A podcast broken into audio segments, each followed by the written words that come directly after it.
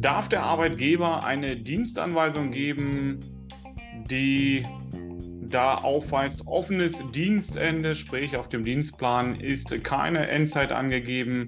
Beispielhaft, Dienst beginnt von 8 Uhr bis offen, da bekannt ist, dass viel Arbeit für den Tag ansteht.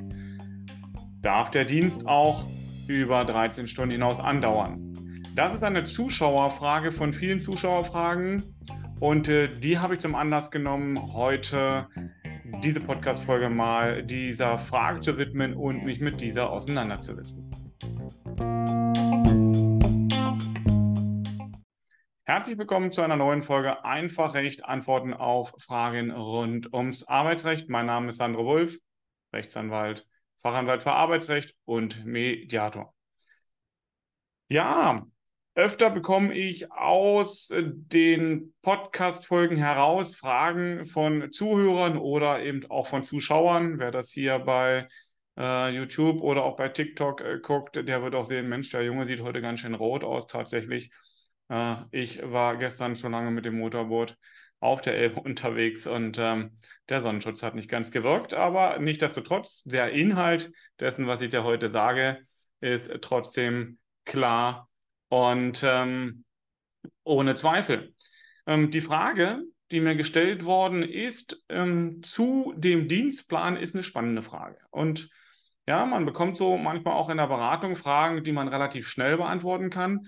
Und manchmal kriegst du Fragen, wo du dann sagst, okay, Dienstplan ist ein Thema meistens zwischen Arbeitgeber und äh, den, äh, zum Beispiel dem Betriebsrat, ja, also mit de den Mitarbeitervertretungen.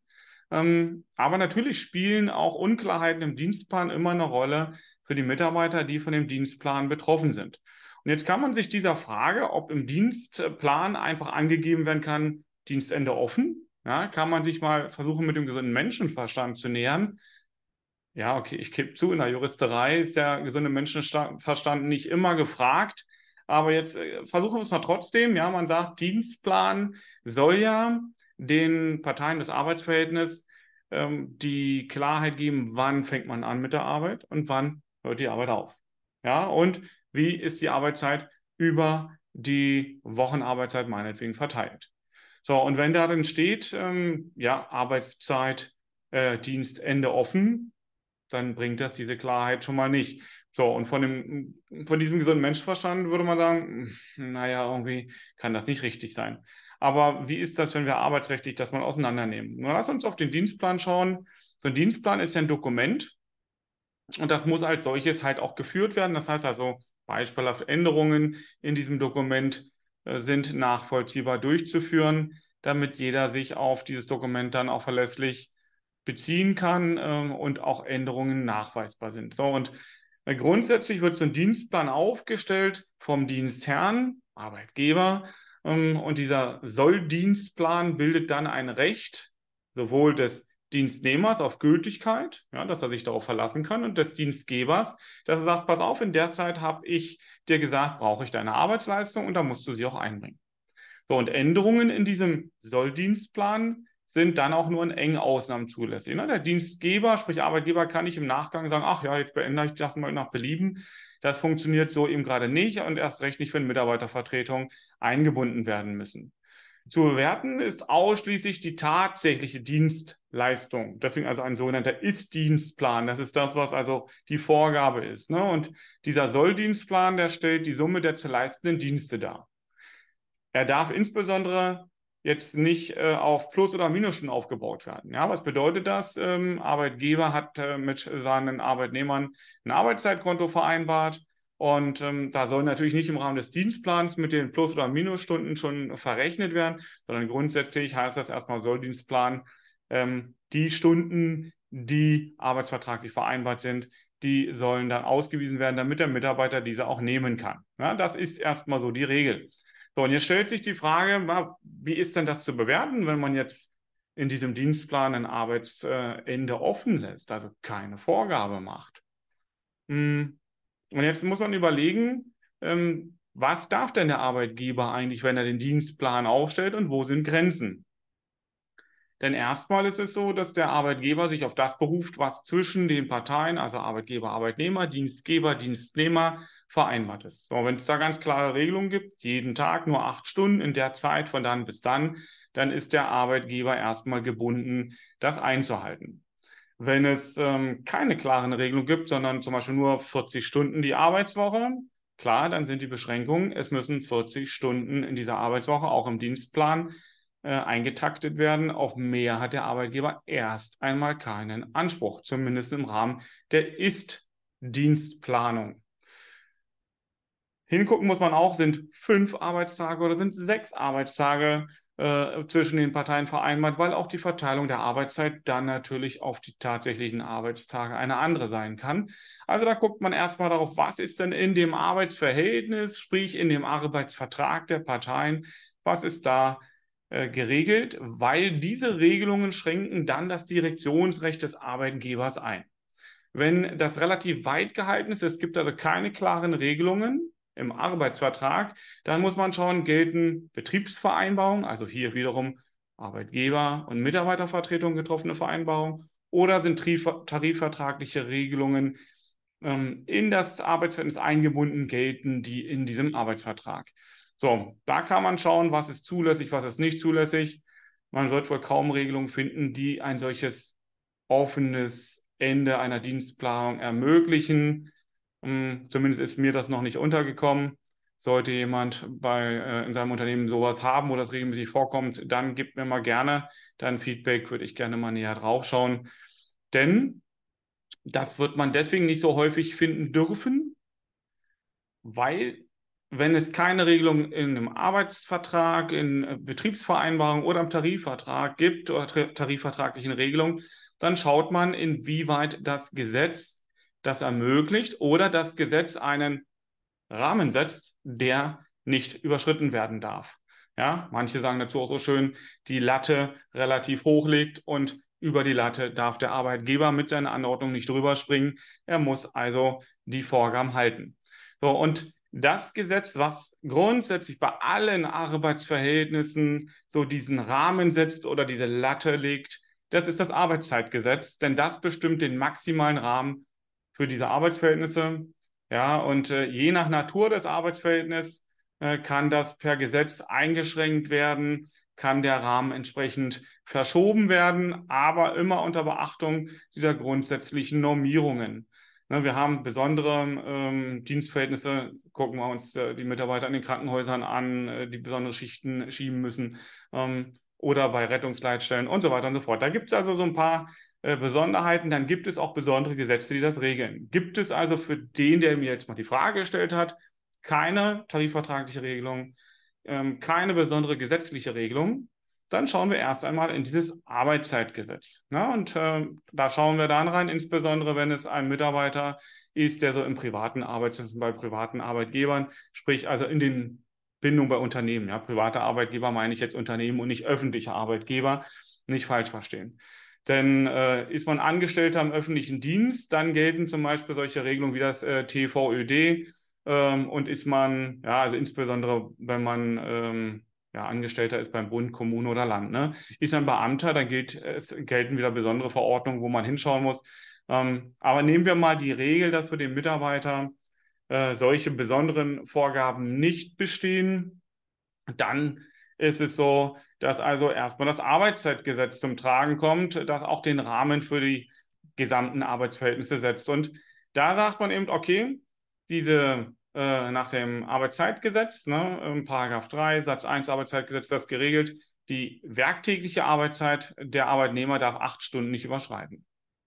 Das ist so eine Grundregel. Okay, bitte nicht, hier ist nicht Ende des Podcasts, ja, bitte dranbleiben. Es gibt Ausnahmen, wieso ich diese acht Stunden überschreiten darf. Das heißt, die Beantwortung dieser Frage ist hiermit noch nicht abgeschlossen, ne? denn ähm, ohne bestimmte Anlässe kann der Arbeitgeber auch die tägliche, werktägliche Arbeitszeit auch bis zu zehn Stunden verlängern, mit der Einschränkung, ähm, dass innerhalb von sechs Kalendermonaten oder anders gerechnet innerhalb von 24 Wochen im Durchschnitt acht Stunden werktäglich nicht überschritten werden. Ja, das steht in Paragraph 3 Satz 2 Arbeitszeitgesetz. Und ähm, das ist also, das steht im Ermessen des Arbeitgebers, einen Ausgleichszeitraum zu bestimmen. Ja, und ähm, dann ist es so, dass dieser gesetzliche Höchstrahmen der Arbeitszeit danach berechnet wird und nach all den ganzen Berechnungsformeln, die ich jetzt mal außen vor lasse, weil das recht speziell wird, sagt man eben auch unter Berücksichtigung von äh, Urlaubsstunden, die da anfallen können, sind das also in diesem Zeitraum von sechs Monaten 2304 Arbeitsstunden bei einer maximalen Auslastung ähm, der zulässigen Zeit. Und jetzt werden wieder solche Grenzen, ne, deswegen sprechen wir vom Rahmen eingezogen, weil man sagt, aber bei all diesen Variabilitäten, die der Arbeitgeber hier wählen kann, darf die Arbeitszeit 60 Stunden wöchentlich nicht überschreiten. Das ist also die maximale Grenze ähm, auf diesen Ausgleichszeitraum von diesen sechs Monaten, ähm, weil der Gesetzgeber sagt, er möchte eigentlich, dass, wenn man das auf den Durchschnitt ausrechnet, dass die Arbeitszeit von acht Stunden werktäglich nicht überschritten wird. So, das heißt also, hier sind die Grenzen ähm, und man darf davon ausgehen, selbst wenn ich also 60 Stunden habe und ich arbeite sechs Tage die Woche, dann bin ich nicht über den zehn Stunden. Ja? So, und das heißt, diese Grenzen müssen sich auch im Dienstplan wiederfinden. Ähm, eine so offene Regel ist insofern problematisch und aus meiner Sicht nicht zulässig, weil ich als Arbeitgeber diese Vorgaben nicht machen kann, wenn ich gegen gesetzliche Vorgaben verstoße. So, und wenn ich jetzt hier grundsätzlich impliziere, dass die Regelungen des Arbeitszeitgesetzes überschritten werden, dass also der Mitarbeiter mehr als zehn Stunden eingesetzt werden würde, oder vielleicht sogar ich gucken muss, ähm, sind die sogenannten Ruhezeiten von einem Dienst zum anderen von elf Stunden eingehalten, dann kann ich das ja schwerlich, wenn ich nicht weiß, wann das Dienstende aufhört und das neue Dienstende oder der neue Dienstanfang beginnt. Ähm, insofern halte ich eine solche ähm, Regelung in einem Dienstplan für fehlerhaft, für unwirksam. Der Arbeitgeber muss schon das Dienstende im Rahmen der maximal zulässigen Zeiten angeben, wo er sagt, ich kann maximal bis da abrufen. Ähm, er kann natürlich auch weniger innerhalb der Stunden dort aufnehmen und kann dann durch mündliche Dienstanweisung noch in besonderen Fällen auf den Arbeitnehmer, äh, den Dienstnehmer zugehen ähm, und im Rahmen dieser Arbeitszeitgesetze Stunden abfordern, wenn die betriebliche Notwendigkeit gegeben ist. Ja, also der Arbeitgeber hat keinen Freibrief. Und was an dieser Stelle auch ganz wichtig ist, äh, dieses Arbeitszeitgesetz enthält nur einen gesetzlich zulässigen Höchstrahmen für die Tagesarbeitszeit. Es enthält keine Aussage zu zeitlichen Verpflichtungen des Arbeitnehmers, Arbeit zu leisten. Ja, das gilt sowohl für die Zahl der Arbeitsstunden als auch die Zahl der Werktage in der Woche. Das muss geregelt sein in dem Arbeitsvertrag, ja, in den Vereinbarungen zwischen den Parteien, Tarifverträgen, Betriebsvereinbarungen und so weiter und so fort. Ja. Ähm, Vereinbarungen zwischen Arbeitgeber und Arbeitnehmer, nach denen der Arbeitnehmer verpflichtet wird, über die gesetzlich zulässige Arbeitszeit hinaus zu arbeiten. Ja, insbesondere hier, also dass in dem Dienstplan vorgeschrieben werden würde, sind nach 134 BGB unwirksam. Ähm, der Arbeitgeber kann das vom Arbeitnehmer nicht verlangen und wenn der Arbeitnehmer das nicht beachtet, kann er insbesondere auch nicht abmahnen oder kündigen. Ne? Der Arbeitnehmer hat an seiner Arbeitsleistung dann ein sogenanntes Zurückbehaltungsrecht, ähm, was er dann dem Arbeitgeber gegenüber ausüben muss ja, nehmen wir gehen wir mal in die Praxis, jetzt sieht man, Dienstende steht nicht da, das ist so offen gehalten, dann müsste man auf den Arbeitgeber zugehen und sagen, lieber Arbeitgeber, komm, mach doch mal eine Beschränkung, ich muss mich darauf einlassen, äh, weil wenn das ja Open-End über den Zeitraum darüber hinaus ist, dann kann ich meine Arbeitszeit nicht mehr einbringen. Das heißt, ähm, es ist für uns alle besser, wir machen ein klares Dienstende, was innerhalb der gesetzlich zulässigen Grenzen auch möglich ist. Ähm, und dann kriege ich die Klarheit im Verhältnis zum Arbeitgeber bestenfalls hin, wenn ich einen verständigen Arbeitgeber habe. Im öffentlichen Dienst ist das nicht immer der Fall, aber in der privaten Wirtschaft schon viel mehr, weil die nämlich sonst auch noch Probleme bekommen, Mitarbeiter zu finden. So, und ähm, wenn ich also mehr Arbeitszeit einbringen muss, also eine höhere Arbeitsleistung, klar, habe ich auch einen Vergütungsanspruch.